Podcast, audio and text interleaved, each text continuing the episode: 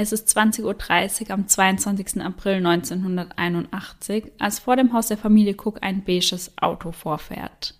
Die 15-jährige Kelly verlässt das Haus und nimmt auf dem Beifahrersitz Platz. Marion schaut ihrer Tochter noch nach, als das Auto davonfährt.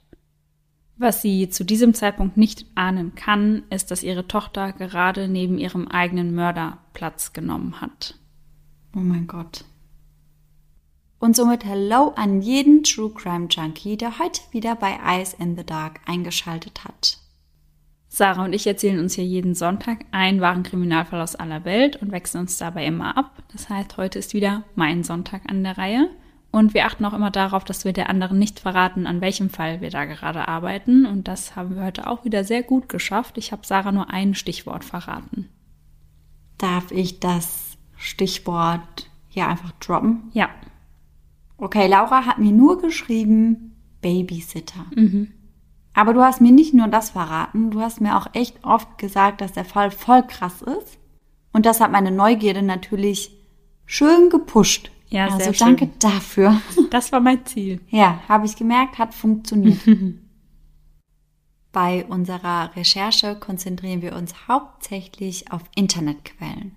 Das heißt, wir schauen uns eben Überwachungsvideos an, Videos der Prozesse und der Verurteilungen und im besten Fall besorgen wir uns ein dazugehöriges Buch. Und alle Infos, die wir eben dabei zusammensammeln, die packen wir dann für euch in unsere jeweilige Folge. Und was wir auch in unsere Folgen reinpacken, sind die besten Outtakes der jeweiligen Folge. Die kommen aber erst ganz zum Schluss. Das Beste kommt ja bekanntlich erst am Ende. Und das lohnt sich auf jeden Fall dran zu bleiben. Die sind nämlich immer sehr, sehr witzig. Und ich habe, bevor ich euch den heutigen Fall erzähle, wie eigentlich jedes Mal wieder eine Frage an Sarah. Kannst du dich noch an den allerersten Job erinnern, den du je gemacht hast? Ja, kann ich. Mein allererster Job war damals im rhein zentrum in Vierenheim bei Immergrün. Ah, ich erinnere mich daran. Und da gab es immer so drei Stunden Schichten. Mhm. Und hast du das lange gemacht? Hm, ich glaube etwa ein halbes oder dreiviertel Jahr. Mhm. Und dann bin ich zum Kellnern umgestiegen, weil ah, ja. das dann doch etwas rentabler war. Das glaube ich. Aber hast du schon mal gebabysittet irgendwann mal? Mm, -mm noch mhm. nie. Ich würde mir das auch gar nicht selbst zutrauen. Mhm. Also ich weiß nicht, nee, ich glaube, das wäre nichts für mich. Ja, man hat da schon eine sehr große Verantwortung. Mhm, und ich habe auch nur einmal gebabysittet in Neuseeland. Also ich war ja als Au pair dort, aber das meine ich gar nicht. Ich habe ab und zu für Freunde von meiner Gastfamilie gebabysittet. Ach krass, ja. Und die eine Familie hatte ein Baby. Und ich hatte so Angst, dass da irgendwas passiert. Also ich glaube, ja. ich bin alle fünf Minuten in dieses Zimmer und habe geguckt, ob das Kind noch atmet. Hast du den Finger einmal unter die Nase gehalten? Ja, so gefühlt. Ja, hätte ich auch gemacht. Ja, ich meine, da vertrauen die Leute einfach ihre Kinder an und das mhm. ist ja schon eine große Sache. Aber ich glaube, gerade in den USA hört man das ja öfter, dass viele junge Mädels babysitten, weil klar, an so Jobs kommt man dann auch schnell ran, glaube ich, gerade durch Freunde der Eltern mhm. und dann verdient man sein erstes eigenes Geld, was ja eine sehr große Sache ist. Und über ja, das Babysitten werden wir heute sehr, sehr viel sprechen. Und gerade heutzutage gibt es ja ganze Portale für Nebenjobs, auch für Schüler. Und es gibt sogar Portale eben extra für Babysitter. Meistens sind es junge Frauen, die sich da anmelden und natürlich meldet man sich da mit Foto an und mit Kontaktdaten, weil beim Babysitting geht es auch viel um Sympathie, mhm. weil du möchtest ja jemandem deine Kinder anvertrauen, den du ja sympathisch und vertrauensvoll ja, ja empfindest, sage ich mal. Ja, ja, total, klar. Und es wird auch immer an die Eltern appelliert, sie sollen die E-Mails mitchecken, weil es kam schon häufiger vor, dass da Männer Anzeigen geschaltet haben, die gar keine Kinder haben und die die Frauen dann zu sich gelockt haben, um sie eben zu missbrauchen. Nein. Ja. Oh je, was, also auf so eine Idee muss man auch erstmal kommen. Ja, weil die haben dann natürlich alle Daten von den jungen Frauen, ja. wie gesagt, meistens jungen Frauen und dann haben die da oft ein leichtes Spiel, sage ich mal. Mhm. Und ja, deswegen sollen die Eltern da einfach immer mitschauen, mit wem ihre Töchter oder Söhne da eben so schreiben. Ja, klar. Aber es kann natürlich auch andersrum sein, dass der Babysitter oder eben die Babysitterin böse Absichten hat. Also das muss ja nicht immer der Elternpart sein, also mhm. der Elternpart, der dir seine Kinder anvertrauen möchte. Dass Babysitting auch ohne das Internet in einer sehr ruhigen Stadt sehr gefährlich sein kann, das erzähle ich euch jetzt. Und ich muss ja sagen, eigentlich ist am Babysitting ja gar nichts Unheimliches. Ja.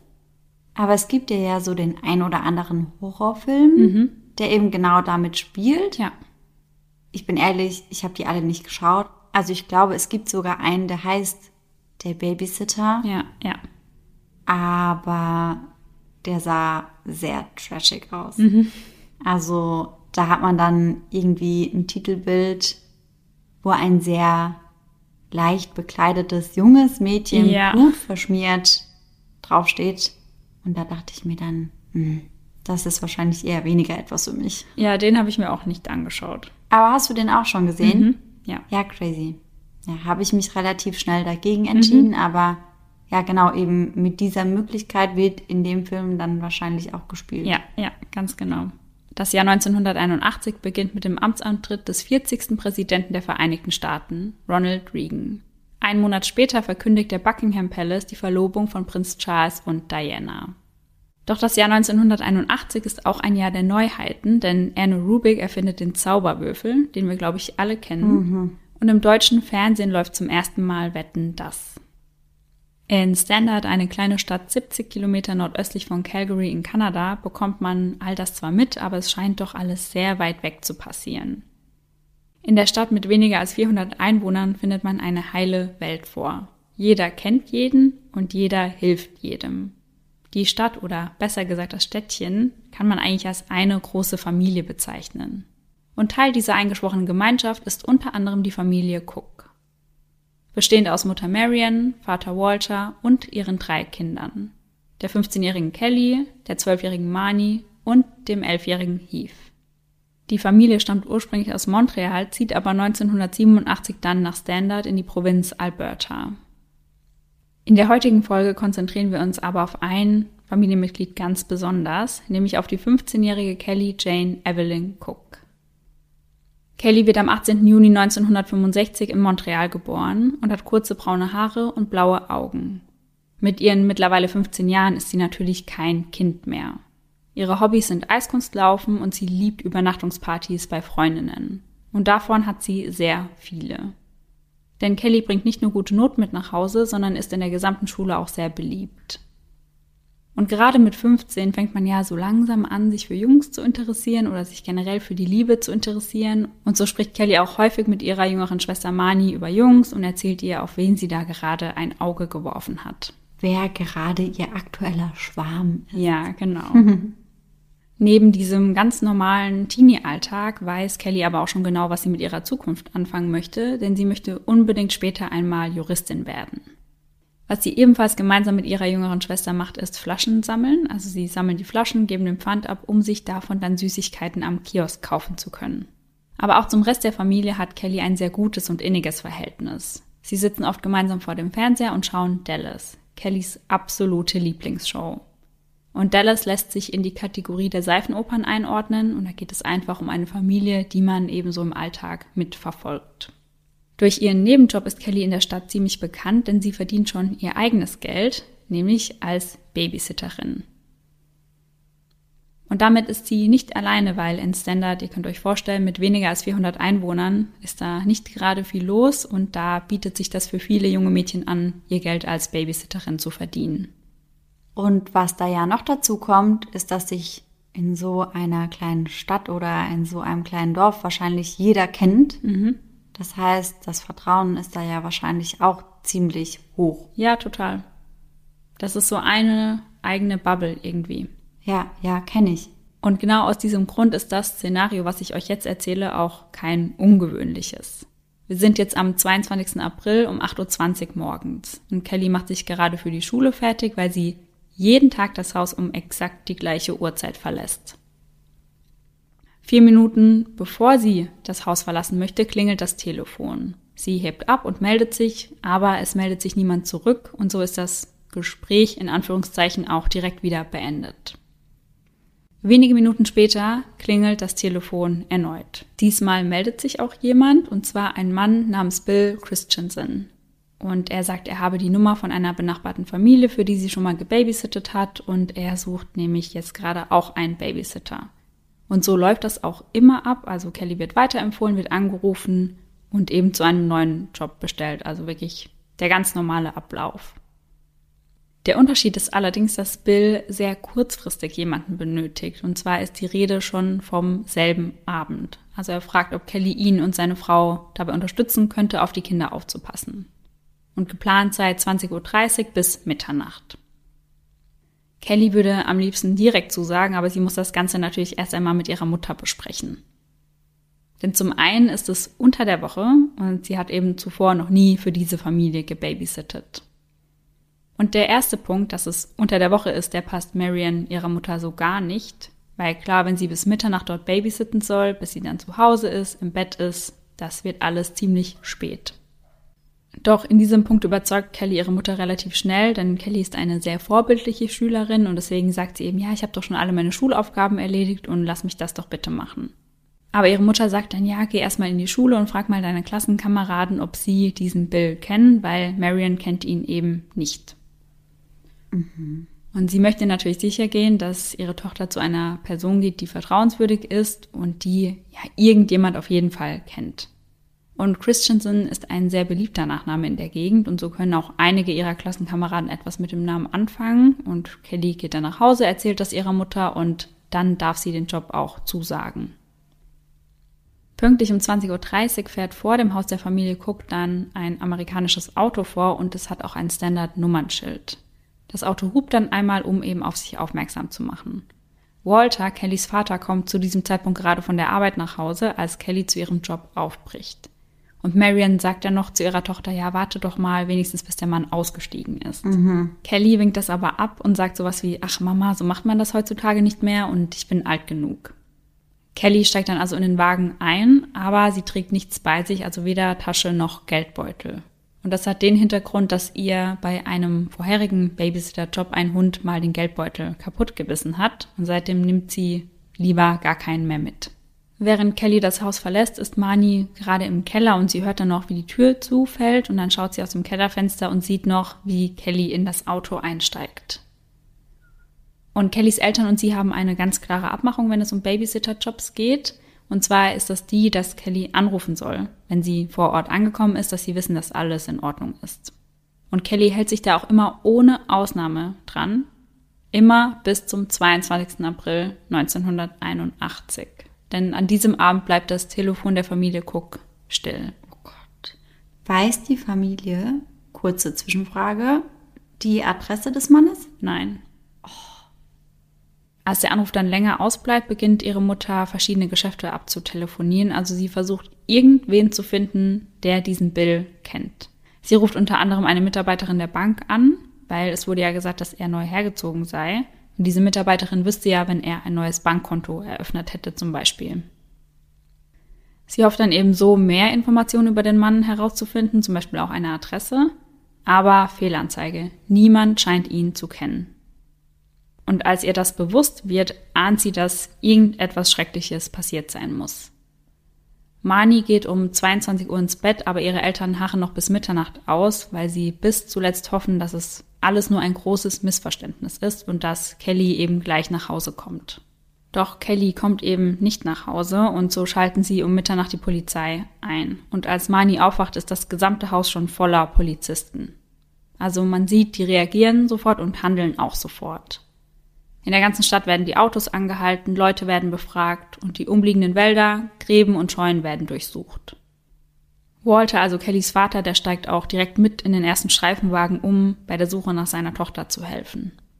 Und in den Tagen nach Kellys Verschwinden weitet sich die Suche immer weiter aus. Es kommen nun auch immer ganz viele Menschen aus den umliegenden Städten dazu, um bei der Suche zu helfen. Am Ende kommen so 350 Personen zusammen. Boah, krass. Ja. Und in dem Städtchen wohnen ja gerade mal 400? Ja, genau. Wow. Also da merkt man dann halt eben doch den Zusammenhalt. Ja, ja. Es war halt auch so, dass jeder das Gefühl hatte, das könnte auch meine Tochter sein, mhm. weil jeder hat dort gebabysittet. Das war jetzt keine total gefährliche Situation in deren Augen. Und Ja, jeder wollte einfach helfen, dass Kelly wieder auftaucht. Ja, klar. Unterstützt werden sie dabei mit Pferden und Helikoptern. Also wirklich, die Suche ist einfach riesig. Denn jeder weiß, dass in so einem Fall eben jede Sekunde zählt. Die sonst so ruhige Stadt wird eine einzige Medienlandschaft und im ganzen Land berichtet man über Kellys Fall. Man hofft so natürlich auf neue Hinweise aus der Bevölkerung. Und es kommen auch einige Hinweise, aber die meisten sind eben nicht brauchbar. Jeden Tag stehen vor dem Haus von Kellys Familie Dutzende fremde Menschen, die alle meinen zu wissen, was mit Kelly passiert ist. Und der Familie ist meistens direkt bewusst, dass das nicht sein kann, mhm. aber sie gehen eben jedem Hinweis nach, weil sie sich immer fragen, was, wenn da eben doch was dran ist. Ja, klar, aber jeder falsche Hinweis lenkt sie ja auch von der Wahrheit irgendwo ab. Ja, das ist genau der Punkt. Bei der Polizei meldet sich zum Beispiel eine Frau, die sagt, sie habe eine Vision von Kelly gehabt. In dieser Vision sei Kelly im Wald an einem Baum gefesselt und werde gerade von Tieren gefressen. Boah. Also ihr könnt euch jetzt mal vorstellen, was da alles an Informationen an die Familie und an die Polizei weitergegeben wurde. Wie furchtbar. Ja. Für die Familie Cook vergeht nun kein Tag, ohne dass die Polizei bei ihr im Haus ist oder irgendein Medienvertreter. Und in dieser ganzen Zeit schauen sich die Polizisten gerade die männlichen Bekannten der Familie sehr, sehr genau an.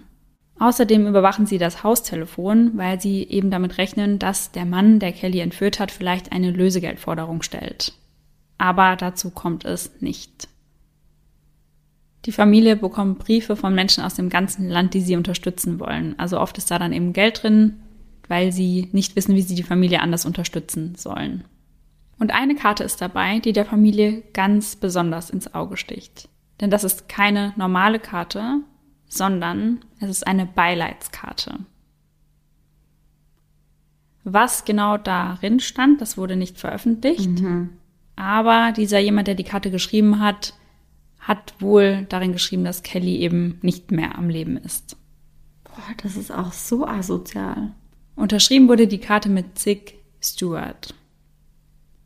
Man weiß aber nicht, wer diese Karte letztendlich wirklich abgeschickt oder geschrieben hat.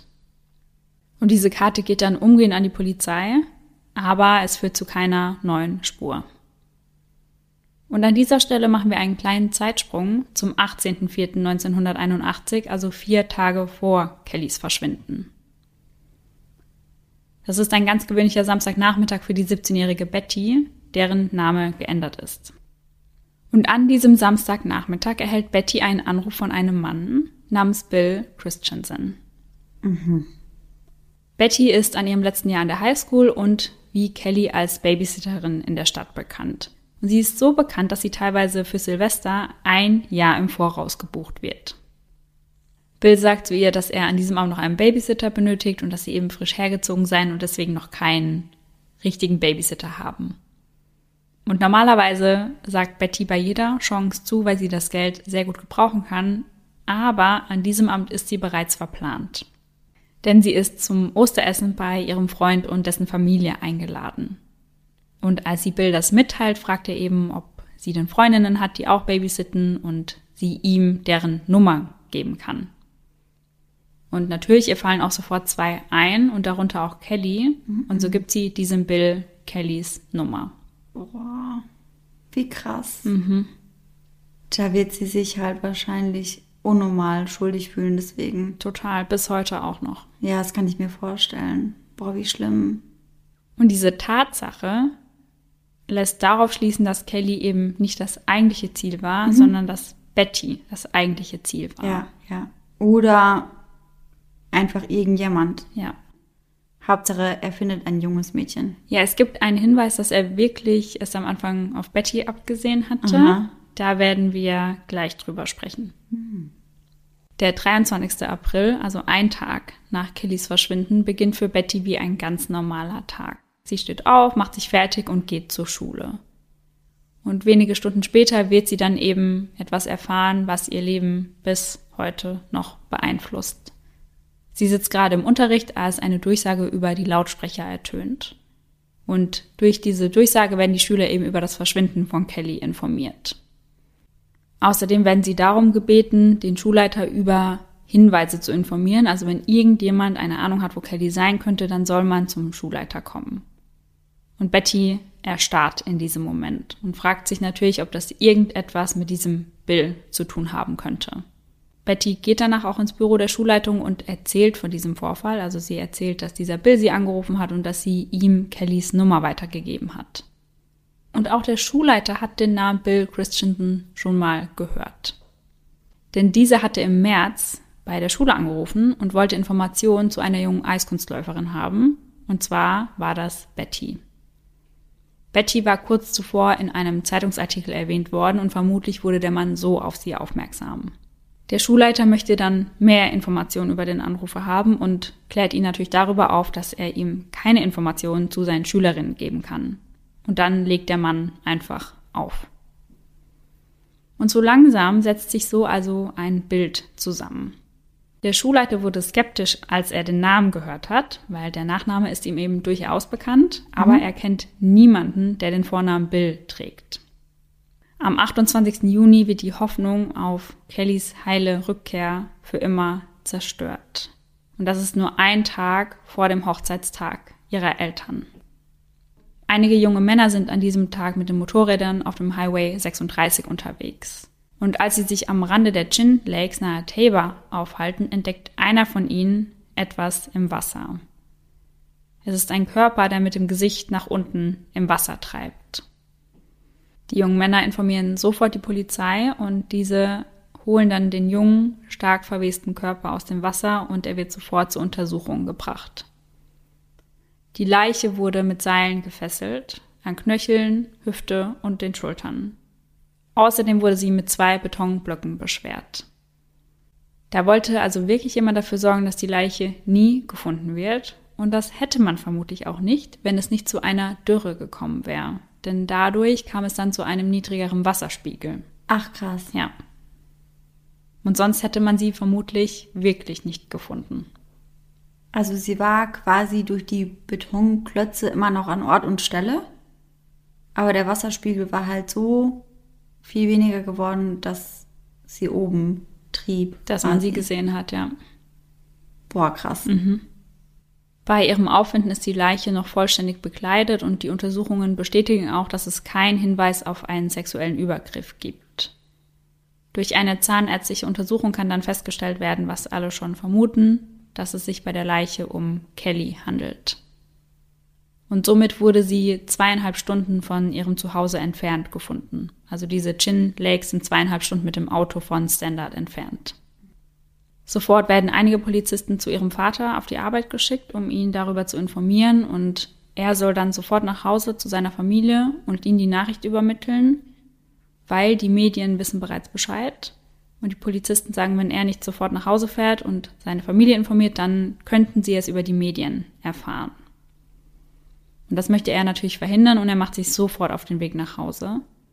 Aber ich glaube, das kann man sich vorstellen, der Vater kommt sonst nie mitten am Tag nach Hause. Mhm und deswegen ahnen die anderen auch schon, was er ihnen jetzt gleich ja. mitteilen wird. Ja, ja, klar. Also sie ahnen schon, dass ihre Welt in wenigen Sekunden einfach in tausend Teile zerbrechen wird. Weil klar hat man immer noch die Hoffnung gehabt, dass Kelly eben doch wieder auftaucht. Ja. Und als Kelly verschwand, hat ihre Familie draußen auf der Veranda ein Licht für sie angelassen. Und nachdem Walter seine Familie darüber informiert hat, dass Kelly tot ist, steht Marion auf, geht nach draußen und schaltet dieses Licht aus, weil jetzt gibt es keine Hoffnung mehr. Oh, ich finde das so krass. Ja. Doch Marion hat immer noch Zweifel. Was, wenn es bei der Untersuchung zu Fehlern kam? Also was, wenn die Leiche nicht ihre Kelly ist? Sie äußert diese Bedenken auch gegenüber den Ermittlern und einer der Ermittler fragt sie daraufhin, ob sie denn Kellys Ohrringe erkennen würde. Und Marion beantwortet diese Frage mit Ja. Er greift daraufhin in seine Tasche, holt die Ohrringe vor und legt sie vor Marion auf den Tisch. Und sie kann sich gar nicht bewegen, sie kann die Ohrringe nicht anfassen, sie sitzt nur da und starrt die Ohrringe an, denn es sind Kellys Ohrringe. Aufgrund des Zustandes ihrer Leiche ist aber bis heute unklar, an was genau sie gestorben ist. Also in einigen Fällen ist die Rede von Ersticken oder Ertrinken, aber ganz genau weiß man das nicht oder es wurde zumindest nicht an die Öffentlichkeit gegeben. Unklar ist auch, wann genau sie starb. Kellys Leiche wird nun in das Bestattungsinstitut in Calgary gebracht. Und keiner ihrer Familienmitglieder sucht sie dort auf, weil sie möchten sie so einfach nicht in Erinnerung behalten. Sondern sie möchten Kelly in Erinnerung behalten, wie sie war. Lebendig, lachend und fröhlich. Und die Ermittler raten ihnen auch ab, Kelly so zu sehen, weil sie auch sagen, diese Bilder bekommt man nie wieder los. Und je nachdem, wie lang Kelly in dem Wasser lag, wird sie wahrscheinlich auch sehr, sehr schlimm ausgesehen haben mhm. schon. Und das muss man sich ja echt nicht antun in so einer Situation. Und nun befinden wir uns am 2. Juli am frühen Abend in genau diesem Bestattungsinstitut. Denn da taucht ein Mann auf, der Kelly sehen möchte. Mhm. Er gibt sich als Freund der Familie aus, wird aber abgewiesen und braust dann wütend ab. Die Zeugen beschreiben das Auto als ein 1978er Chrysler oder ein GMC in heller Farbe. Und da die Polizei natürlich erst zeitversetzt darüber informiert wird, können sie den Mann nicht mehr ausfindig machen. Mhm. Klar ist aber, dass es sich dabei nicht um einen Freund der Familie handelt. Und die Polizisten gehen sehr, sehr stark davon aus, dass es eben der Täter war, der Kelly wohl noch einmal sehen wollte. Ja, das hört man ja relativ oft, dass der Täter auch irgendwie zum Tatort nochmal zurückkehrt. Und das ist natürlich nicht der Tatort, aber das wird ja auch irgendwie da reinpassen. Ja, das ist ein guter Punkt, weil ich dachte mir vorher noch so, warum macht man das? Mhm. Weil das ist ja schon sehr risikohaft. Total. Weil es hätte ja auch sein können, dass Polizei eben vor Ort ist, um ja ihn abzufangen, sage ich mal, weil sie ja damit hätten rechnen können. Also ja, ich glaube, der war sich schon sehr, sehr sicher, dass er mit allem irgendwie durchkommt. Ja, bisher wurde es ihm ja auch relativ leicht gemacht. Ja, ja. Aber ich habe mal in einer Folge von Criminal Minds gehört, dass das eben oft so ist, weil die Täter oder die Täterin sich dann eben nochmal in die Situation hineinversetzen mhm. kann. Ja. Und wenn das eben TäterInnen sind, die das genossen haben, dann können sie das eben halt nochmal fühlen. Ja. Mhm. Also sich da nochmal reinversetzen. Total ja, crazy. Krass, ja, das war wahrscheinlich ein ausschlaggebender Punkt, warum er da nochmal hin wollte. Ja. Mhm. Doch die Mitarbeiter des Bestattungsinstituts sind nicht die einzigen, die den vermeintlichen Täter gesehen haben. Denn der Anruf vom 22.04., also der Tag, an dem Kelly von diesem Bill angerufen wurde, kann zu einer Tankstelle außerhalb von Standard auf dem Highway 561 zurückverfolgt werden. Und der Eigentümer Lee Abbott erinnert sich an den Mann. Dieser hatte nämlich zunächst das Münztelefon vor der Tankstelle genutzt, kam dann aber rein, weil das Münztelefon seiner Meinung nach nicht funktionieren würde. Vermutlich hat er es aber einfach falsch genutzt. Denn bei diesem Münztelefon musste man zuerst die Nummer wählen, dann klingelte es und dann musste man die Münzen hineinwerfen. Der Mann hat aber zuerst die Münzen hineingeworfen und deswegen wurde das Gespräch direkt beendet. Was ja auch dazu passen würde, dass Kelly einen Anruf entgegengenommen hat, der direkt mhm. wieder beendet war. Oh mein Gott, stimmt. Und nach seinem ersten missglückten Versuch fragt er eben dann direkt in der Tankstelle nach, ob er von dort aus telefonieren kann. Lee Abbott, also der Besitzer, beschreibt den Mann als sehr, sehr unfreundlich. Er sagt, für mich sah er aus wie ein Farmer. Ich kann mich nicht daran erinnern, dass er einen Hut trug, aber er war unhöflich. Und während dieser fremde Mann bei ihm telefoniert, bleibt er auch immer in der Nähe, weil er eben sicher gehen will, dass er wirklich auch nur einen lokalen Anruf tätigt. Und da er sich in der Nähe aufhält, bekommt er natürlich auch ein paar Fetzen des Gesprächs mit. Und er bekommt mit, dass der Mann versucht, einen Babysitter für diesen Abend zu organisieren. Und das würde ja eins zu eins zu dem Gespräch mit Kelly passen. Ja. Es gibt noch weitere Zeugen, die diesen Mann gesehen haben wollen. Einmal in einer Hotelbar und in einem Lebensmittelgeschäft. Und er ist ihnen so gut in Erinnerung geblieben, weil er dort eben fremd war. Und Greg Green vom RCMP, also der Royal Canadian Mounted Police, sagt aber, dass er sich sicher ist, dass der Täter sich in der Stadt ausgekannt haben muss. Mhm. Er sagt, es besteht kein Zweifel daran, dass der Verdächtige in der Gegend gewohnt oder jemanden besucht hat.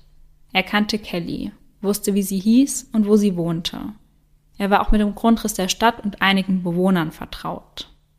Und ich habe ja eben gesagt, dass der Mann auch in einer Hotelbar gesehen wurde. Und diese Mitarbeiter der Bar beschreiben den Mann genau wie Lee als sehr, sehr unhöflich. Also er habe dort eben auch direkt nach einem Telefon verlangt und nicht nett danach gefragt und sei danach auch direkt gegangen, ohne sich dafür zu bedanken. Mhm. Und anhand dieser Zeugenaussagen wird nun ein Phantombild erstellt und es werden Suchplakate in der ganzen Stadt verteilt. Boah, ich bin gespannt auf das Phantombild. Ja. Da erkennt man nicht so viel, weil der Mann auf dem Phantombild eine Sonnenbrille trägt. Mhm. Also er hat dunkle Haare, die ein bisschen übers Ohr gehen. Und neben diesem Phantombild ja, werden noch einige Details aufgeschrieben, wie der Mann eben beschrieben wurde. Und mhm. das lese ich euch jetzt einmal kurz vor. Alter 30 bis 45. Größe 1,75 Meter. Gewicht über 70 Kilo. Kräftig gebaut. Kein attraktives Gesicht. Blaue Windjacke, blaue Hose. Kurze dunkle Haare, nicht schwarz. Einige der Haare bedecken die Ohren. Glatt rasiert rundes Gesicht und ein stark gebräuntes Gesicht mit knittriger Haut. Unter dieser Beschreibung findet sich noch eine Beschreibung des Autos und es wird darauf aufmerksam gemacht, dass es 30.000 Dollar als Belohnung für einen Hinweis gibt.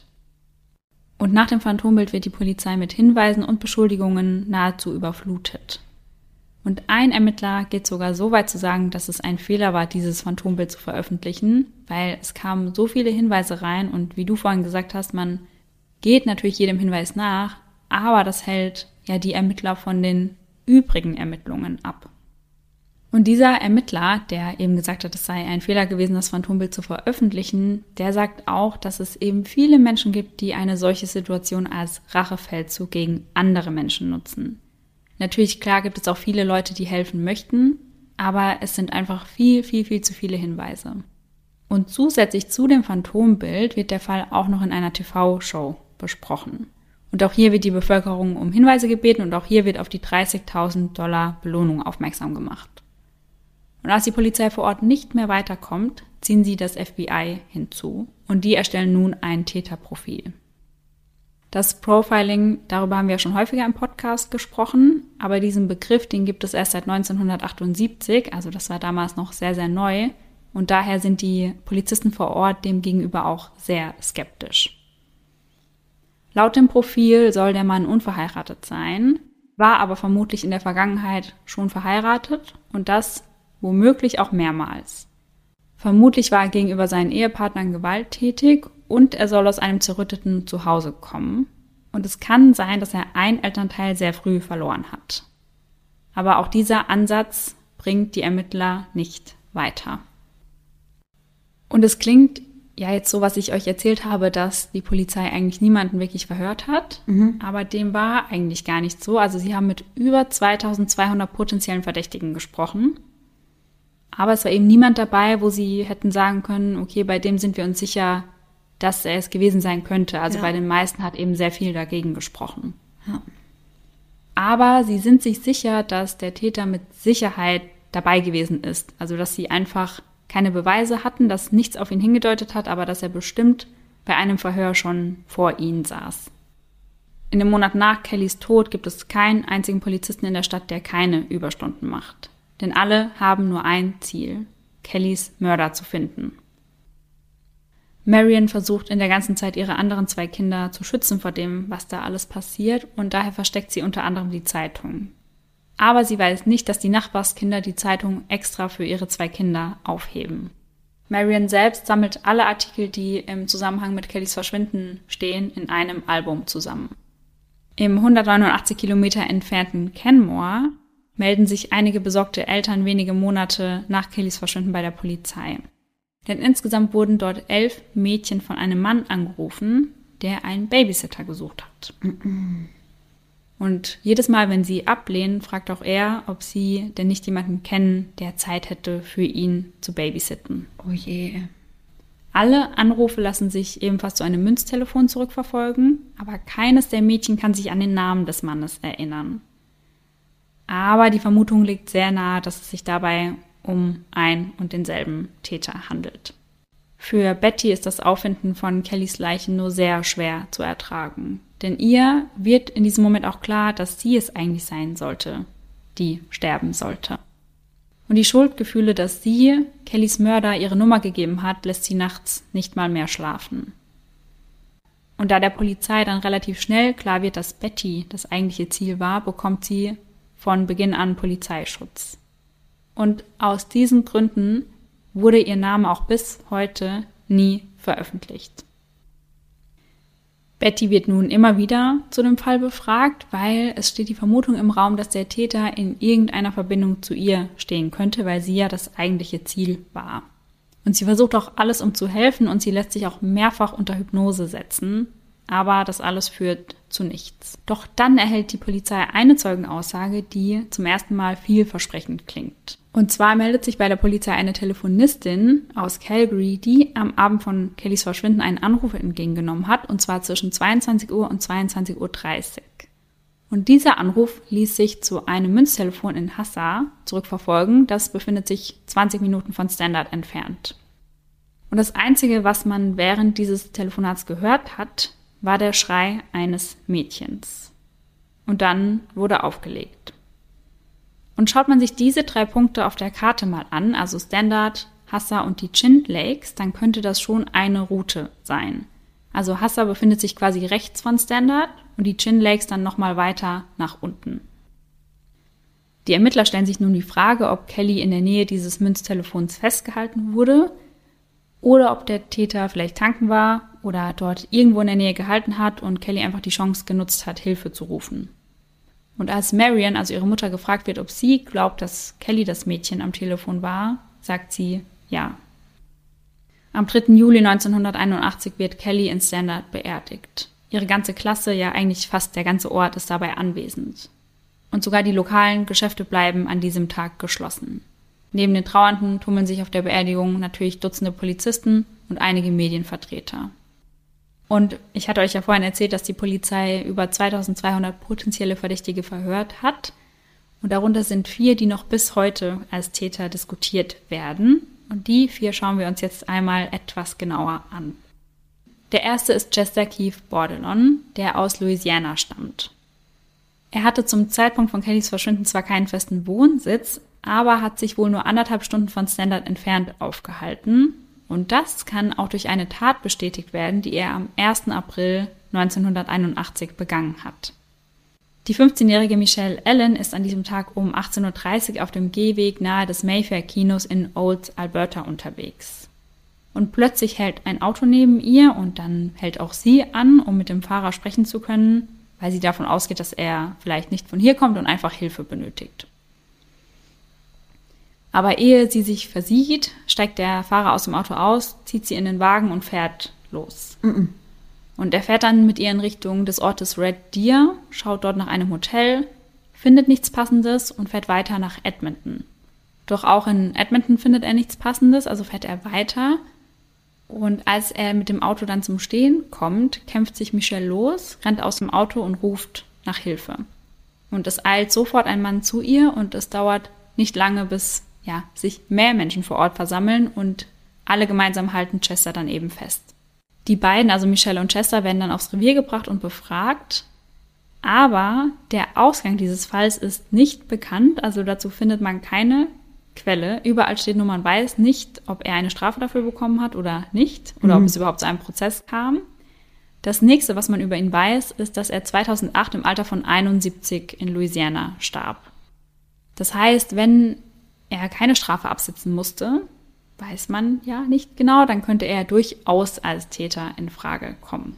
Ja, und anscheinend hatte er auch diesen kriminellen Background, ja. also das Zeug dazu, eine junge Frau zu entführen und was auch immer mit ihr zu machen. Ja.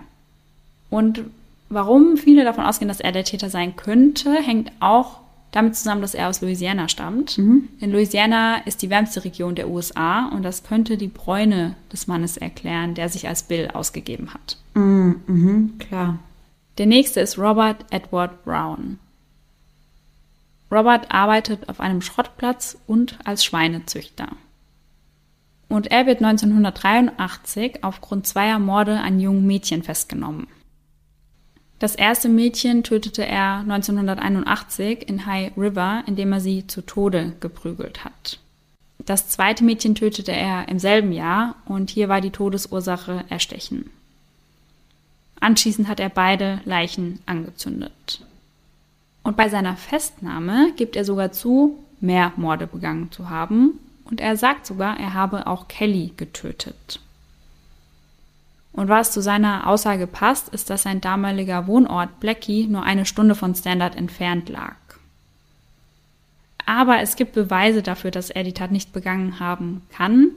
Und er gibt das später auch zu, dass er es nicht getan hat, sondern das eben einfach nur behauptet hat. Und du hast dich auch damit beschäftigt, warum Menschen falsche Geständnisse abgeben. Ja, richtig? genau. Das habe ich in deiner Story gesehen. Ja, ganz genau. Und da komme ich auch gleich etwas genauer drauf zu sprechen. Das finde ich sehr, sehr, sehr, sehr spannend. Ja, ich nehme mich auch.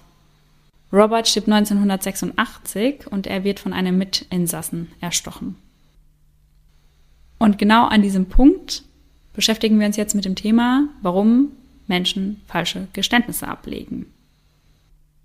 Das Bewusstsein über das Vorhandensein falscher Geständnisse ist darum so wichtig, weil Geständnissen in Strafverfahren eben eine sehr, sehr große Rolle zugesprochen wird. Und natürlich haben falsche Geständnisse auch einen schädlichen Einfluss auf die Beurteilung weiterer Beweismittel. Weil wenn man weiß oder denkt, der und der hat das getan, dann schaut man sich Beweismittel natürlich anders an, als wenn man da unvoreingenommen rangeht. In 81 Prozent der Fälle, in denen in den USA ein Geständnis abgelegt wurde, kam es zu einer Verurteilung. Und da war es egal, ob das Geständnis im Nachhinein wieder zurückgezogen wurde oder nicht. Und um zu prüfen, wie schwer es eigentlich ist, ein falsches Geständnis von einem richtigen Geständnis zu unterscheiden, wurde in den USA eine Studie durchgeführt. Und dazu hat man Studentinnen und Polizistinnen Videos vorgelegt, einmal von Unschuldigen, die etwas gestanden haben, was sie nicht getan haben, und einmal von Schuldigen, die eben gestanden haben, was sie getan haben. Also es mhm. waren einmal falsche und einmal richtige Geständnisse. Und die Polizisten haben eine ähnlich schlechte Trefferquote gehabt wie die Studenten. Der Unterschied war einzig der, dass die Polizisten von ihrer Meinung überzeugter waren als die Studenten. Mhm. Und eine weitere Studie zeigt, dass Unschuldige, die ein falsches Geständnis abgelegt haben, im Schnitt 16,5 Stunden verhört worden sind. Und falsche Geständnisse lassen sich in drei unterschiedliche Kategorien einstufen. Das erste ist das freiwillige falsche Geständnis. Also jemand entscheidet sich eben bewusst, ein falsches Geständnis abzulegen. So wie jetzt eben bei uns in dem Fall. Genau, ja. Und Grund dafür kann Aufmerksamkeit sein, mhm ein unbewusstes Bedürfnis nach Selbstbestrafung oder die Absicht, eine andere Person zu decken. Das zweite ist das erzwungene falsche Geständnis und das ja, geschieht meist unter sehr starkem Polizeidruck.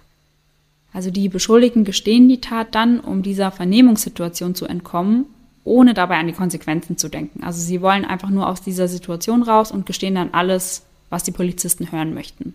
Zu diesem erzwungenen falschen Geständnis kommt es durch zwei Faktoren.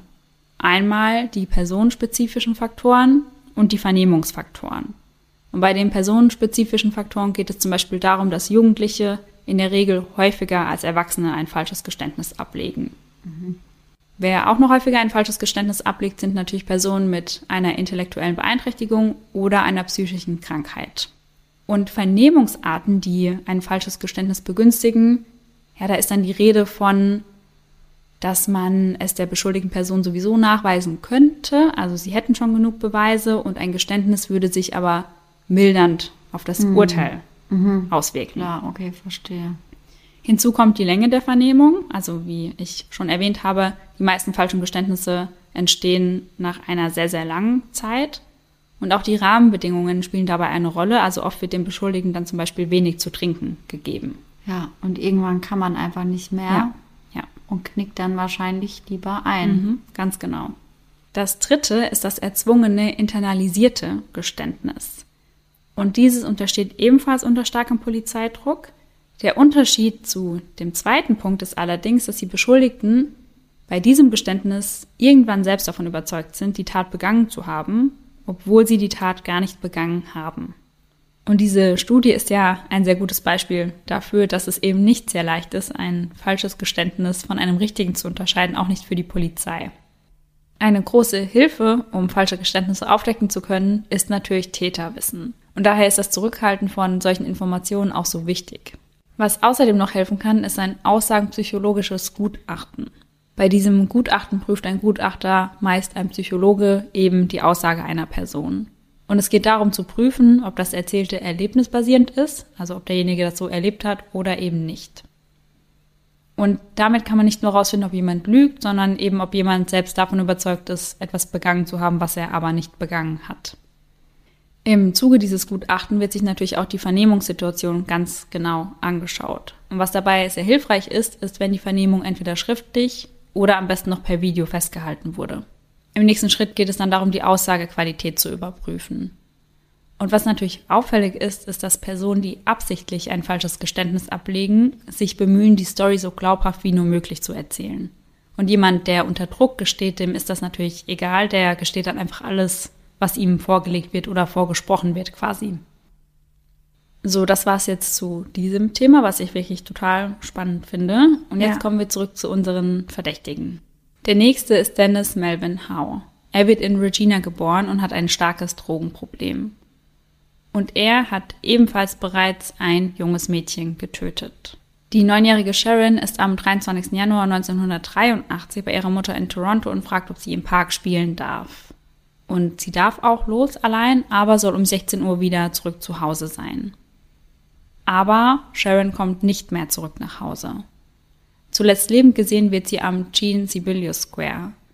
Und als sie nicht zu Hause eintrifft, informiert ihre Mutter die Polizei und die Suche beginnt. Im Zuge der Suche werden Dutzende Häuser und Wohnungen durchsucht, auch die von Dennis am 1. Februar. Und im Kühlschrank seiner Wohnung werden sie fündig. Mm -mm. Sie finden Sharon darin und er hatte sie zunächst in einen Müllsack getan und in diesem Müllsack dann in den Kühlschrank gelegt. Boah, das ist so heftig. Ja. Und zuvor war sie sexuell missbraucht und erwürgt worden. Und der Anblick des kleinen Mädchens war so schlimm, dass einer der ermittelnden Beamten danach sogar zurücktritt. Dennis selbst ist zu diesem Zeitpunkt nicht in der Wohnung, aber scheinbar durften sie dennoch in die Wohnung, vermutlich mit einem Durchsuchungsbeschluss. Und nun ist die Suche nach Sharon abgeschlossen, aber es beginnt nun die Suche nach ihrem Mörder. Dennis hatte bereits zuvor 15 Jahre in Haft verbracht, weil er schon häufiger wegen Übergriffen an jungen Frauen angeklagt wurde. 1967 haben er und seine Frau sich scheiden lassen und offiziell hat er keine Kinder, aber die Polizei geht davon aus, dass er eine Tochter hat. Und obwohl er immer wieder gesehen wird, wird er nie geschnappt und er ist noch heute auf freiem Fuß. Nein. Ja. Ehrlich. Mhm. Okay, das finde ich krass. Ja, ich auch. Und es gab 2017 einen erneuten Verhandlungsaufruf nach ja. ihm, in dem eben gesagt wurde, sie wollen ihn unbedingt finden, egal ob tot oder lebendig. Ja, also das ist ja richtig creepy. Mhm. Dass jemand einfach so abtauchen kann. Ja, vor allem also, wenn es halt ein Täter oder eine Täterin ist, wo man nicht genau weiß, wie sieht die Person aus ja. oder. Aber da weiß man es ja ganz genau. Mhm. Man kennt ja alle Details von ja. ihm und er kann trotzdem immer wieder entwischen. Ja. Zuletzt gesehen wurde er Anfang der 80er in Winnipeg in Manitoba. Und heute wäre er 81 Jahre alt und ein Detective einer Cold Case Einheit sagt, es gebe keinen anderen Mörder, der Dennis in Bezug auf das Böse und Verdorbene gleich käme. Ich will gar nicht wissen, wie viele junge Frauen und Mädchen er vielleicht noch auf dem Gewissen ja. hat. Und zu Kelly hat er keinen direkten Bezug, also es konnte ja. da kein Bezug festgestellt werden. Er war einfach verdächtig, weil er eben diese grausame Tat begangen hat ja. und schon vorher auffällig war, was junge Frauen angeht. Genau. Aber Kelly wurde ja, zumindest konnte das ja nicht mehr nachgewiesen werden, nicht sexuell missbraucht. Ja. Und das ist ja bei mehreren Verdächtigen der Fall, dass da immer sexueller Missbrauch mit im Spiel war bei den vorherigen Taten oder ja, den Taten, klar, die nach 1981 stattgefunden ja, ja, haben. Ja, ja, Und zu guter Letzt haben wir noch Terry Arnold. Terry stammt ursprünglich aus Ontario, zieht dann aber nach Winnipeg in Manitoba und dann nach Bentley in Alberta. Terry hat eine sehr schwierige Jugend und kommt eigentlich von Heim zu Heim. 1980 lebt er mit seiner schwangeren Frau in Calgary. Und er sagt zu seiner Frau, wenn sie eine Tochter auf die Welt bringt, dann werde er mit dieser Tochter ein sexuelles Verhältnis beginnen. Er sagt ihr also, er plant mit der Tochter Sex zu haben, sobald sie alt genug ist.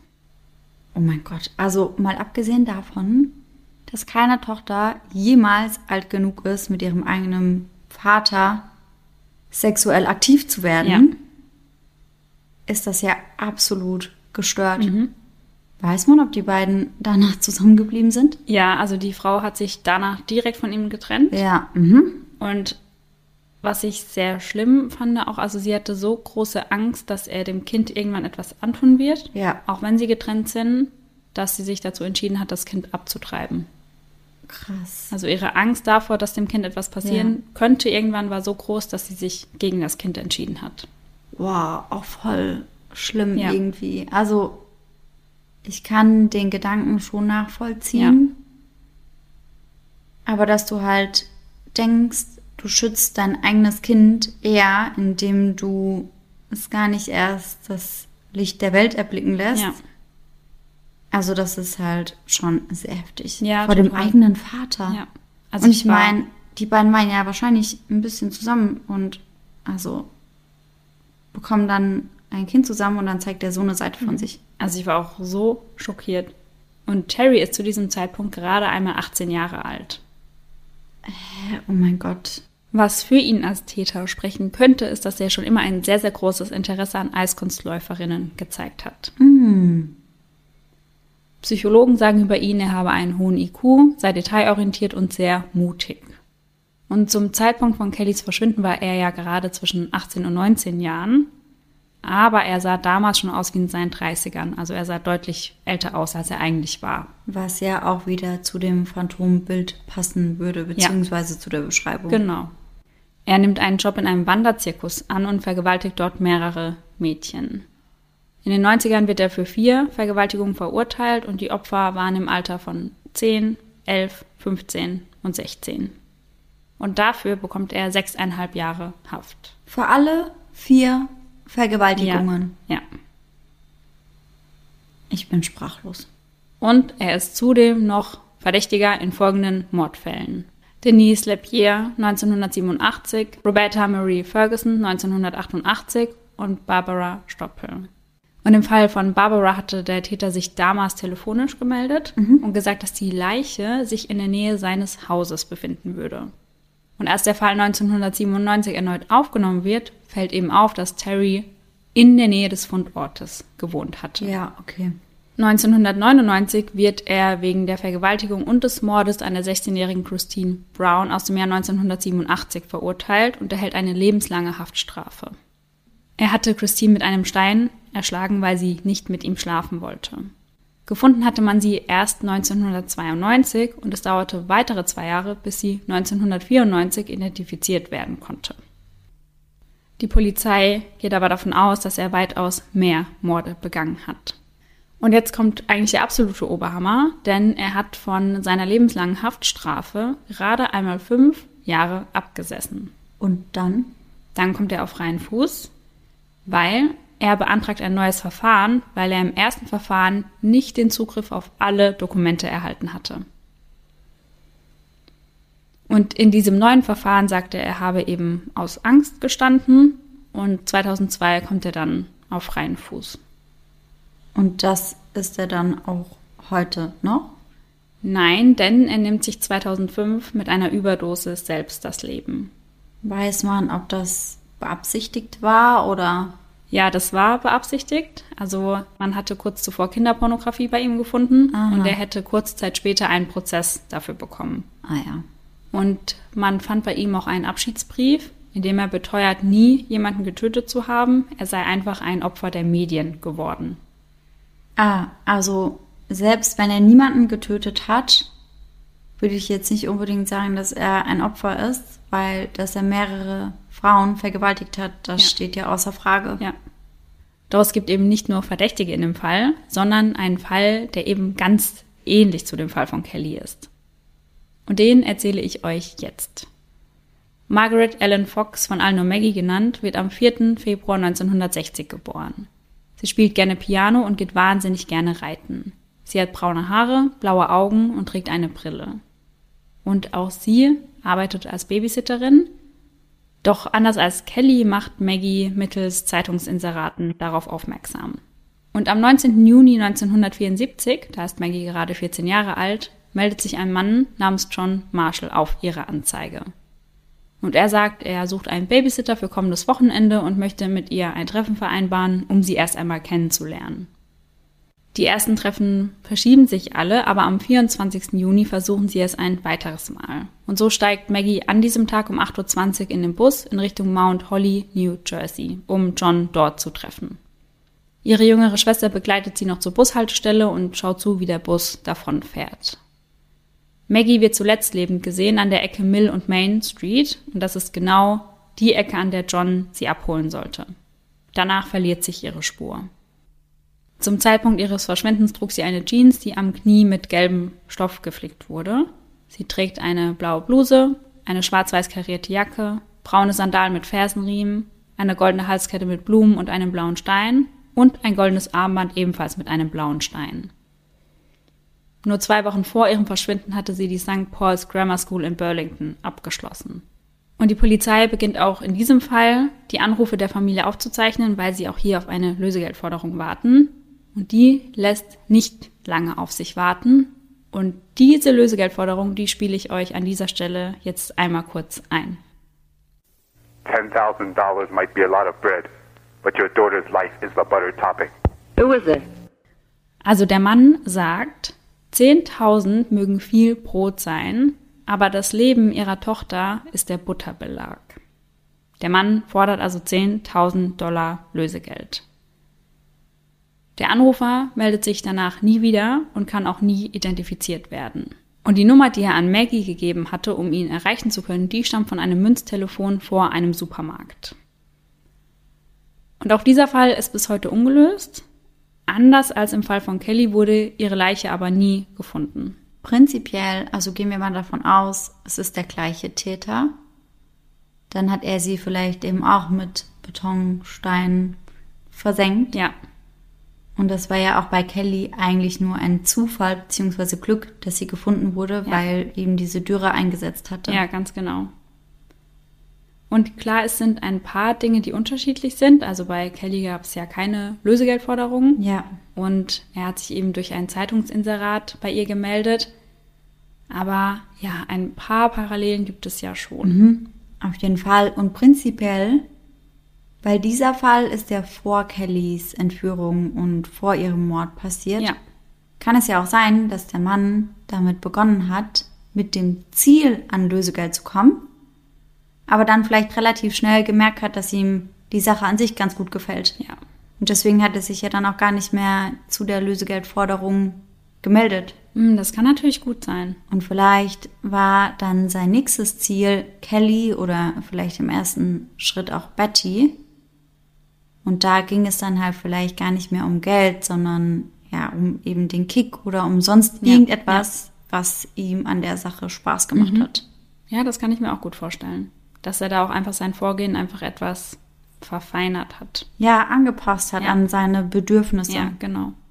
Und um neue Hinweise in dem Fall zu erhalten, lädt das FBI im Jahr 2019 eben diese Lösegeldförderung, die ihr eben gehört habt, auf ihrer Website hoch. Im Fall von Maggie gibt es 25.000 Dollar Belohnung für Hinweise.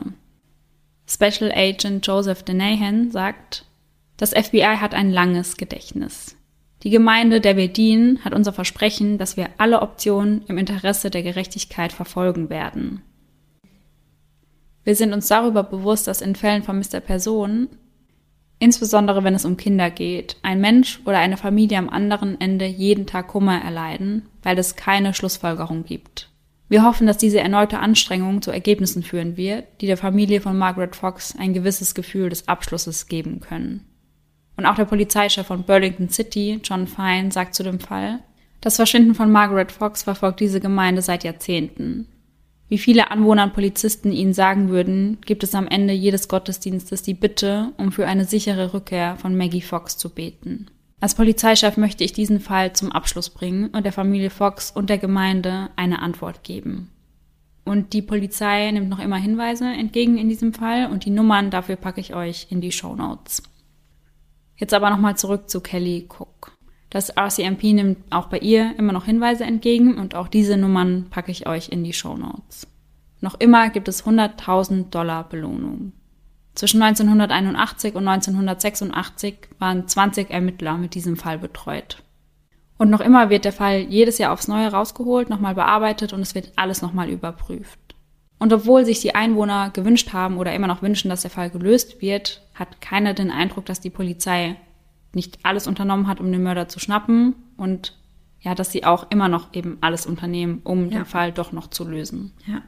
Und bei der Polizei vor Ort gibt es einen Raum, in dem nur Akten zu Kellys Fall sind und die stapeln sich wirklich bis zur Decke und jedes Jahr kommen 10 bis 15 neue Hinweise dazu. Also die Hoffnung besteht noch, dass der Fall doch noch irgendwann gelöst wird. Denn die Polizei besitzt auch noch ihre Kleidung und sie hoffen, dass sie irgendwann irgendetwas Brauchbares auf diesen Kleidungsstücken finden können. Walters Lebensziel, also Kellys Vater, war es zu wissen, wer sein kleines Mädchen getötet hat und mitzubekommen, dass endlich Gerechtigkeit siegt. Aber dazu kommt es nicht mehr, denn Walter stirbt im Jahr 2007. Ihre Schwester sagt zu dem ganzen Fall, ich vermisse, was sie gewesen wäre. Ich vermisse, dass sie hier mit uns am Tisch sitzen sollte. Es ist schockierend, dass wir 35 Jahre später noch immer hier sitzen und nicht mehr Antworten haben als vor 35 Jahren. Wenn sich morgen alles ändern würde und wir all die Antworten hätten, weiß ich nicht, ob jemand von uns darauf vorbereitet wäre. Gerechtigkeit zieht die Person zur Verantwortung, aber sie bringt sie nicht nach Hause zurück. Es ändert nichts. Und sie sagt auch, dass sie gar nicht weiß, ob sie für diese ganzen Antworten überhaupt bereit wäre, weil mhm. sie glaubt, dass es wahrscheinlich viel zu schwer zu ertragen wäre, zu wissen, was Kelly in ihren letzten Stunden durchmachen musste. Ja, ja, kann ich mir vorstellen. Ich glaube, dass das schon ganz schön belastend sein kann ja. und dass das ja gerade als Schwester oder als Mutter oder als Vater dich schon extrem mitnehmen kann. Ja. Und über Betty, über die wir ja auch ein paar Mal gesprochen haben heute, die hat bisher nur ein einziges Interview gegeben zu dem Fall. Und das könnt ihr in dem Podcast Crime Beat hören. Und ich fand das sehr, sehr bewegend. Also sie weint sehr viel, wenn sie über den Fall spricht. Und sie beschäftigt sich viel mit der Frage, was wäre gewesen, wenn sie diesem Bill ein anderes Datum vorgeschlagen hätte. Ja. Ob es dann doch sie getroffen hätte. Ja, ja, klar. Und bis heute gibt sie sich auch die Schuld an Kellys Tod. Also sie sagt, sie weiß an sich, dass sie keine Schuld trägt. Und sie sagt, ihr kann jeder so oft sagen, dass sie keine Schuld hat, aber dieses Gefühl wird sie nie wieder los. Ja, das kann man dann, glaube ich, trotzdem nicht abschütteln, auch ja. wenn man logisch betrachtet weiß, er trägt ganz alleine die Schuld ja. daran und nicht sie. Aber man denkt sich halt immer, wenn ich die Nummer nicht weitergegeben hätte, dann hätte es sie wahrscheinlich auch nicht getroffen. Ja, ganz genau. Also, ich finde auch, dass sie überhaupt nicht die Schuld trifft. Mhm. Aber natürlich hat sie diesem Täter irgendwie ermöglicht, dass er an Kelly rankommt. Ja. Andererseits wäre der Mann sonst wahrscheinlich weiter auf die Suche gegangen ja. und hätte halt jemand anderen gefunden. Ja. Garantiert hätte er sich irgendwen anders ja. gesucht, aber ich glaube auch, dass das eine Last ist, die man sich nur schwer vorstellen kann, ja, die sie da, da mit sich rumträgt. Ja, weil man da ja schon irgendwie so einen ganz, ganz, ganz kleinen Beitrag geleistet hat. Ja. Auch wenn ich, wie gesagt, also ich finde, sie trifft gar keine Schuld, aber dennoch, glaube ich, kann man sich da ganz schön dran aufhängen. Ja, das glaube ich auch. Und auch eine Frage, die sie sehr oft beschäftigt, ist die Frage nach dem Warum. Also warum der Täter es zunächst mhm. ausgerechnet auf sie abgesehen hatte. Und sie selbst hatte auch jemanden in Verdacht und hat das der Polizei auch mitgeteilt, aber die Polizei hat diese Person ausgeschlossen.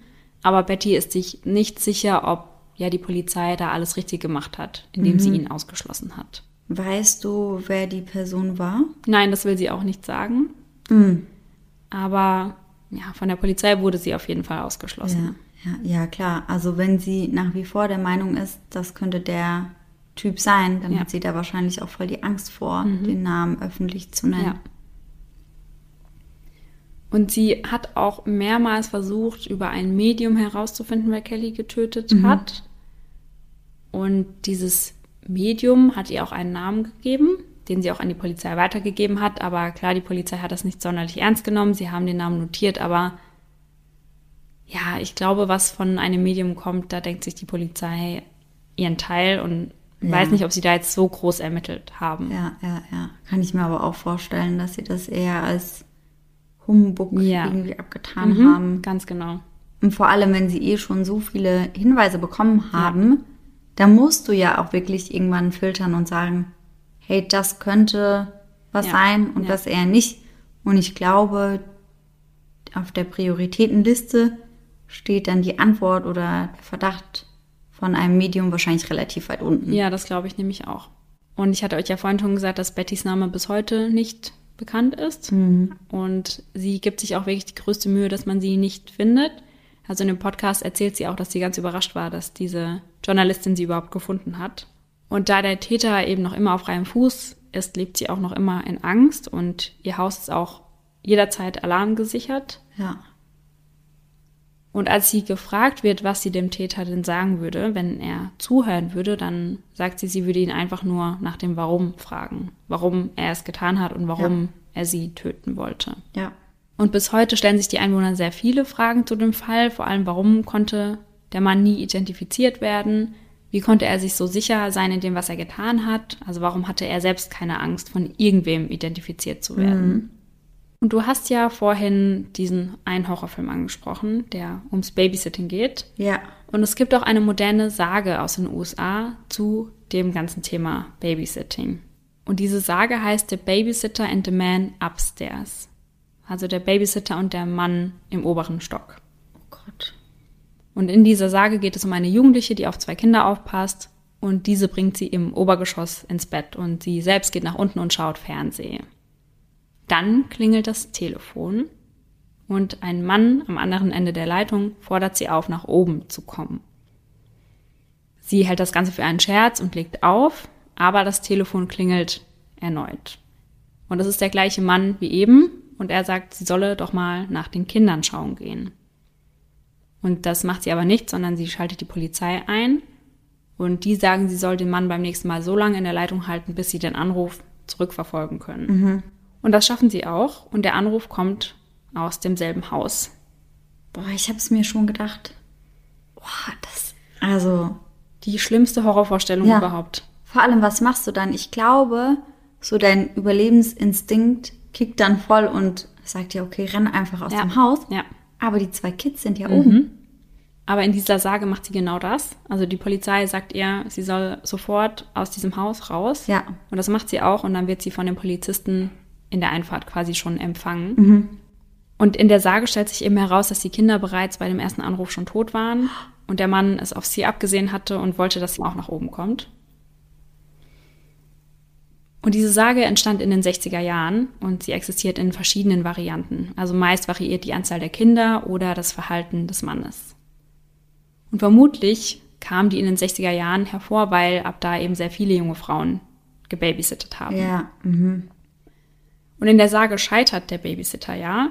Und das könnte die Versagensangst junger Mütter widerspiegeln.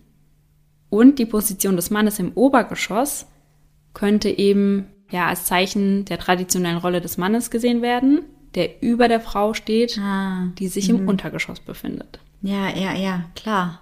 Und bei vielen von euch klingelt es jetzt vielleicht, denn auf dieser Sage basiert der Film Unbekannter Anrufer aus dem Jahr 2006.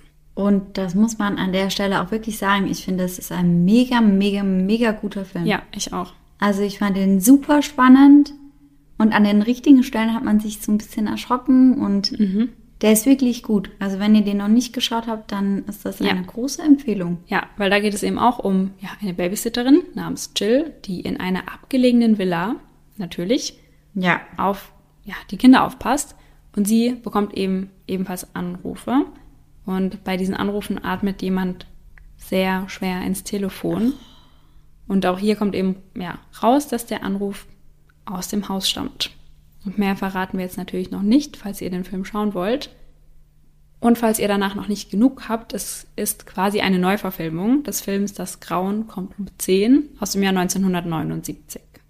Ach ja, das wusste ich noch gar nicht. Ja, Also ich muss auf jeden Fall sagen, dass du nicht zu viel versprochen hast. Du meintest ja, dass der Fall ganz schön krass ist und Ja. dich ganz schön mitgenommen hat. Und das kann ich auf jeden Fall verstehen, weil ich finde, da gibt's einfach so ein paar Kleinigkeiten, die den Fall so besonders grausam machen. Beispielsweise, dass die Mutter die Tochter hat einfach dahin gehen lassen und einsteigen lassen, ohne zu schauen, wer der Typ ist. Ja. Und sie sagt noch, also Kelly sagt ja dann noch, ja komm Mama, ich bin arg genug und Ja. steigt da ein, ohne sich Gedanken zu machen. Und die Mutter hat sich vielleicht in dem Moment dann noch gedacht, ja komm, hat sie recht. Ja. Ich bin immer voll Ja. die Übermutti und im Nachhinein wird sie das wahrscheinlich für immer bereut haben. Ja. Und das war auch ein Punkt. Ich war auch wieder ganz viel auf Reddit unterwegs und das wurde sehr oft kritisiert, also das Verhalten der Mutter. Ja. Aber man muss ja auch sagen, das war ja eine ganz andere Zeit als heute. Also da hatte man das, glaube ich, nicht so auf dem Schirm, was alles passieren kann. Und es war eine Stadt oder ein Dorf, besser gesagt, von 400 Leuten. Und ich glaube, da hat man das noch weniger auf dem Schirm. Ja. Da kennt man jeden. Und die Mutter ist ja davon ausgegangen, dass eine Klassenkameradin den Mann kennt. Und sie hätte da, glaube ich, niemals diese Gefahr gesehen, weil sonst hätte sie ihre Tochter da ja nie einsteigen lassen. Ja, never ever. Das ist ja auch so, dass früher gerade in den USA in so kleineren Städtchen oder Dörfern ganz oft die Türen nicht verriegelt Ja. wurden. Bis dann irgendwann mal in so einer Stadt was passiert ist Ja, und dann auf einmal haben sie alle abgeschlossen. ja, Aber davor war das einfach nicht so. Und ich glaube auch, dass man das eher nachvollziehen kann, wenn man auf dem Dorf aufgewachsen Ja. ist. Weil ich bin ja auch auf dem Dorf aufgewachsen und ich bin ehrlich, ich konnte auch um gewisse Uhrzeiten noch ohne Probleme von der Kerbe nach Hause laufen Ja. oder zu meiner Oma rüberlaufen.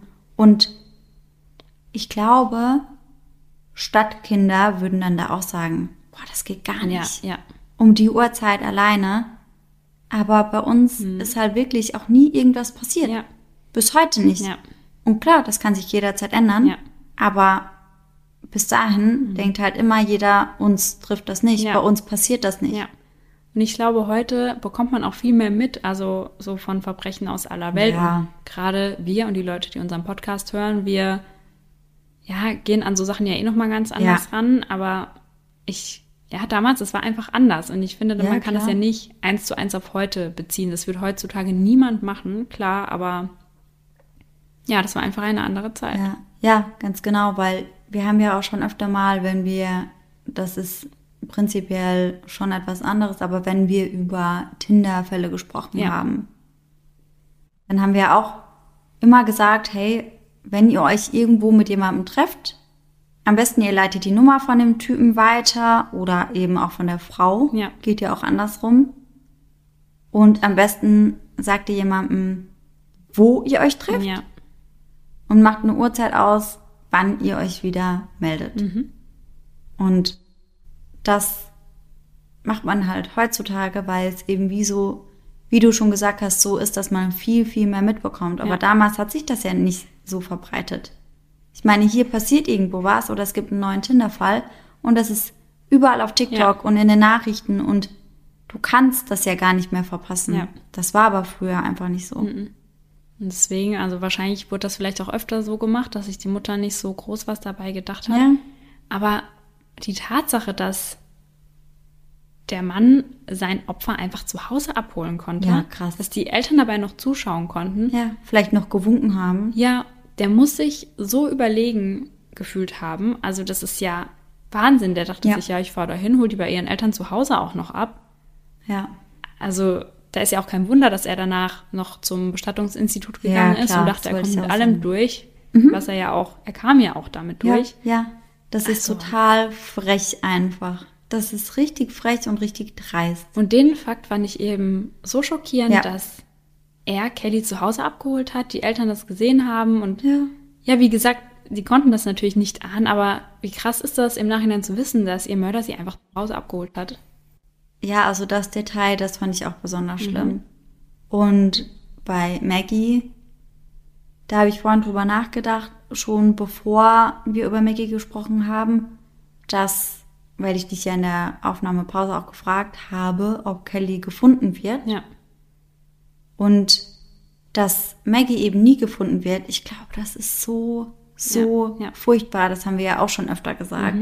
Aber so kann man immerhin abschließen. Und wir haben das ja auch daran gesehen, dass Kellys Mutter, auch wenn das irgendwie voll die herzzerreißende Story ist, aber dass sie direkt aufgestanden ist und dieses Licht da quasi ausgeknipst hat. Ja. Und wenn du dir überlegst, dass Maggies Mutter diese Hoffnung immer noch hat Ja. und vielleicht immer noch ein Licht an hat, dann ist das schon extrem schlimm. Ja, weil man fragt sich, wo ist meine Tochter? Also ich glaube, dass sie auch schon davon ausgehen, dass Maggie nicht mehr am Leben ist, aber Ja. dann fragt man sich, wo hat er sie Ja. verscharrt, sag ich mal, wo liegt sie ganz alleine irgendwo in der Erde? Also ja, der Gedanke ist einfach nur ganz grausam. Ja, und ich glaube auch, dass sie rein logisch betrachtet davon ausgehen, dass sie nicht mehr am Leben ist. Aber diese Hoffnung ist halt immer noch da und Ja. ich glaube, die geht auch erst weg, wenn du Gewissheit Ja. hast. Und ich glaube, die kann ich auch ziemlich zerstören. Ja, voll. Also, ja, ich kann mir das ganz, ganz schwer nur vorstellen, Ja. natürlich. Aber ich glaube, das ist wirklich was, was irgendwie jeden Tag an dir nagt, weil in so kleinen Momenten wirst du vielleicht doch denken, ah, vielleicht kommt Maggie da gerade nach Hause. Ja. Ich glaube auch, dass du sie dann in allen Personen siehst auf einmal. Ja, ja, das kann ich mir auch vorstellen. Und ich glaube, dann ist es, auch wenn es in dem Moment extrem schmerzt, aber immer noch besser, Gewissheit zu ja, haben. ja. Obwohl da natürlich auch die Gewissheit fehlt, wer hat es getan Ja. und warum. Und das ist wahrscheinlich auch was, woran man sich extrem aufhalten kann. Ja. Verständlicherweise. Aber man weiß immerhin, was mit der Tochter passiert Ja. ist und dass sie nicht mehr nach Hause kommt, auch wenn es schlimm ist. Und das ist auch immer das, was ich immer so schlimm finde, weil Kinder sollten nicht vor ihren Eltern gehen einfach. Und dann noch auf eine so grausame Art und Weise. Also das Ja. ist einfach falsch. Ja, total. Also ich bin gespannt, was eure Meinung zu den Verdächtigen ist, gerade die, die ich euch genauer vorgestellt habe. Weil ich finde es sehr schwierig zu sagen, weil ich finde, keiner passt so zu 100 Prozent. Also keiner war dabei, wo ich gesagt habe, ja, der war es auf jeden Fall. Ja.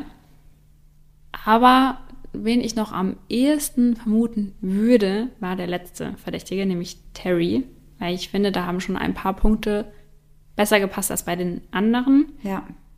Aber ja, ich finde es einfach sehr, sehr schwierig zu sagen. Und die Polizei hat wahrscheinlich auch Gründe gehabt, die vier eben auch irgendwie auszuschließen. Ja, Also, wahrscheinlich. Gründe, die wahrscheinlich halt einmal nicht an die Öffentlichkeit geraten Ja. sind. Aber ja, ich finde es auch schwierig. Also ich könnte jetzt auch nicht sagen, der ist es zu 100 Prozent gewesen. ja, Weil ich tue mir vor allem schwer damit, dass das ja alles irgendwie Triebtäter waren. Mhm. Alles, alles, was sie getan haben, war ja irgendwie sexueller Natur. ja, Und das war ja bei Kelly gar nicht der Fall. ja, Und das finde ich irgendwie merkwürdig. Also Ja. daran halte ich mich so ein bisschen auf, weswegen Mhm. ich nicht genau sagen konnte, der war es oder der war es nicht. Aber ja, je nachdem, wie der Verwesungsstatus auch war.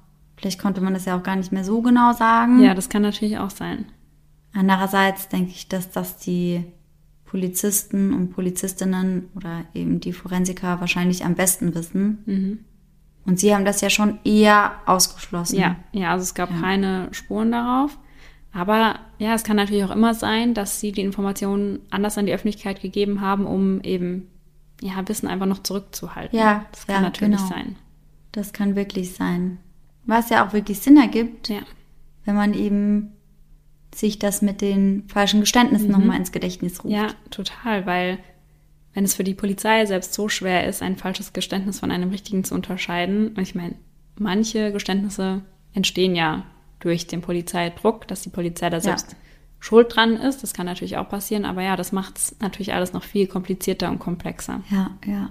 Auf jeden Fall ein sehr heftiger Fall. Ja, fand ich auch. Und jetzt habe ich euch ja schon sehr, sehr viel erzählt, deswegen erzählt uns Sarah jetzt den heutigen Gänsehaut-to-go-Moment.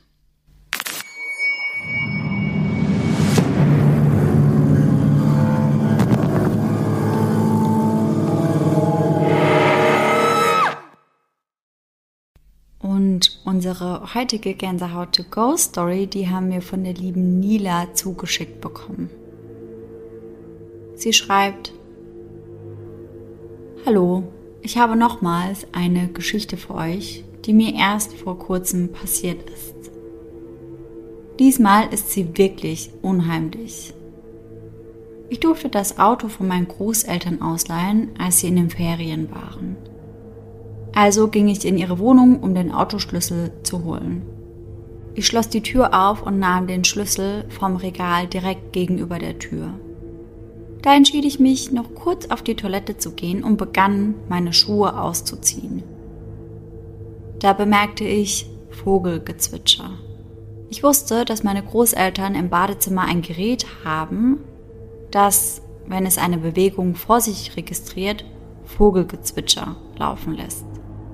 By the way, das hat Laura auch bei sich zu Hause. Ja. Hast du das in der neuen Wohnung auch noch? Ja, ich habe das noch, aber der Akku ist gerade leer. Ah ja.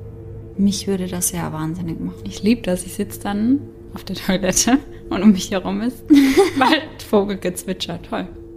Toll. ja, das, das klingt ganz klasse. oh je. Von der Wohnungstür aus ist das Badezimmer nicht sichtbar. Also kann ich nicht den Bewegungsmelder ausgelöst haben und ich war mir nicht sicher, ob es bereits gezwitschert hatte, als ich die Tür geöffnet hatte. Ich ging ins Badezimmer und sah, dass ein Handtuch gegenüber von diesem Gerät leicht wackelte. Aufgrund der Raumverteilung und weil die Tür nur kurz offen war, somit kein Durchzug, kann ich mir nicht vorstellen, dass das Öffnen der Tür ein schweres Handtuch so zum Wackeln hätte bringen können. Ich machte also einen kurzen Kontrollblick hinter die Tür und in die Dusche, ging dann schnell auf die Toilette und verließ dann die Wohnung so schnell wie möglich, ohne mich in den anderen Räumen umzuschauen. Ich weiß, dass der Bewegungsmelder keinen extrem feinen Sensor hat. Daher kann ich mir nicht erklären, was ihn ausgelöst hat. Jetzt nimmt es mich schon mit. Doch in diesem Moment wollte ich es gar nicht wissen und nur aus der Wohnung raus.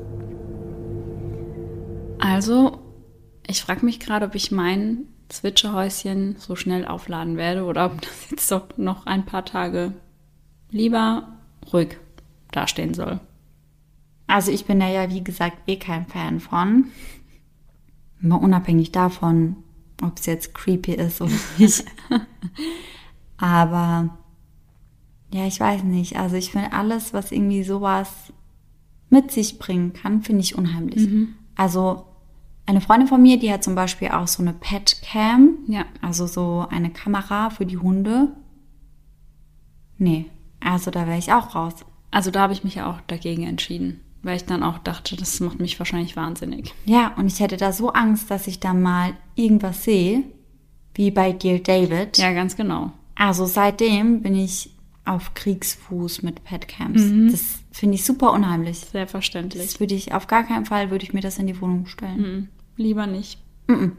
Weil dann würde ich vielleicht irgendwann mal was sehen, was sich eigentlich erklären lässt. Ja. Aber ich weiß halt nicht, ob ich unter den aktuellen Umständen, dass ja. wir uns so viel mit so paranormalen Stories und sowas beschäftigen, ja. ob ich das dann auch wirklich logisch betrachten könnte. Ja, das ist ja genau mit diesen Schlaf-Apps, die auch aufzeichnen, wenn du im Schlaf sprichst. Boah. Stell dir mal vor, du lässt das laufen und dann hört man da irgendeine andere Stimme oder ja, so. Also oder so niemals. oder sowas. Ja. Ciao. Mhm. Und dann? und dann? Ja, was machst du dann? Umzug, Umzug. Ist wirklich so. Aber also, nein. Nee. Bin ich raus, will ich gar nicht wissen. Aber das wollte unsere Hörerin ja auch nicht und das ja. kann ich gut verstehen. Ja, hm, da bin ich wohl auf der anderen Seite. Zumindest was die Zwitscherbox angeht. Ja, stimmt. Ich glaube, auch viele hätten sich an meiner Stelle nicht getraut aufzustehen und in der Wohnung überall nachzuschauen, ja. sondern hätten sich da wahrscheinlich auch eher entschieden, liegen zu bleiben. Mhm. Aber manchmal kann man dann ja auch nicht anders. Ja, muss man einfach schauen. Mhm. Wir hoffen sehr, dass ihr alle nächsten Sonntag wieder mit dabei seid und bis dahin schöne Träume. Bis dann. Tschüss. Tschüssi.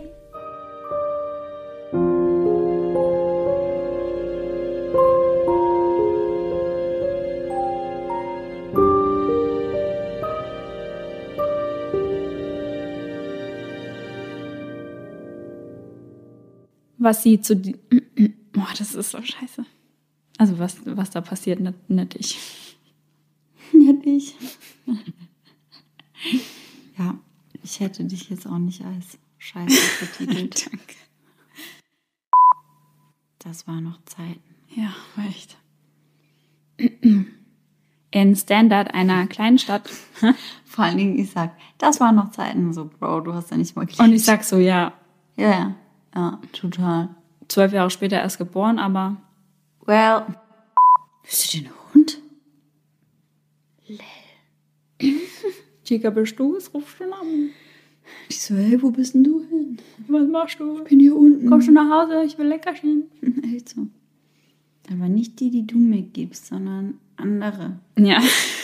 Bring was Neues mit, sonst gibt's Azure. Scheiße. Die Familie bekommt von Menschen aus dem ganzen Land Briefe, die eben, ja. Krass, ich höre das nicht so. Hörst du das so? In real life. Real life vor allem, also wenn wir nicht im Real life, wenn wir die Nee, Kopfhörer uns rausgepiept. Dann übertreten wir in eine ganz andere Parallel. In eine andere Sphäre. Sphäre? Sphäre. Sphäre. Sphäre. Ich habe verstanden, eine andere Fähre. Genau. Klar. Eine andere Wo wir Dimension. überall sind, ne? Ja. In Kanada in 1960 auf Fähren. 1980.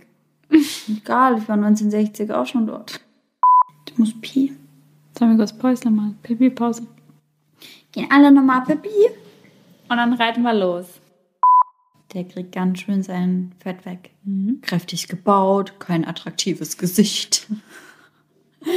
Also, So richtig bitchig geschaut, dass du gesagt hast, auch nicht für die Polizei.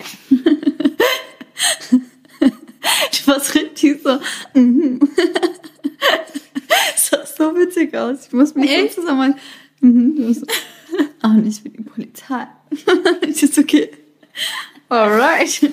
Keine Ahnung, welchen Polizisten du da eins reindrücken willst, aber das war persönlich. auch nicht für die Polizei. Wir sind uns darüber bewusst, dass in Fällen vermisster Personen, insbesondere wenn es um Was? Ich habe geschrieben. Der sagt, insbesondere wenn es um Kinder geht, und ich habe Inder geschrieben. Moment.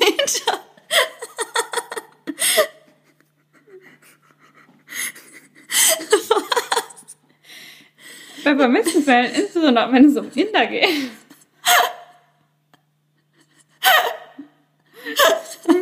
Einfach. Insbesondere wenn es um Inder geht. Oh Gott. Ich habe das gelesen und ich konnte nicht mehr. Was ist denn das? Ja, ganz klar. Ja, zum Glück war das jetzt nicht der ganze. Da kriege ich das jetzt hin, ey, ohne. Tschüssi.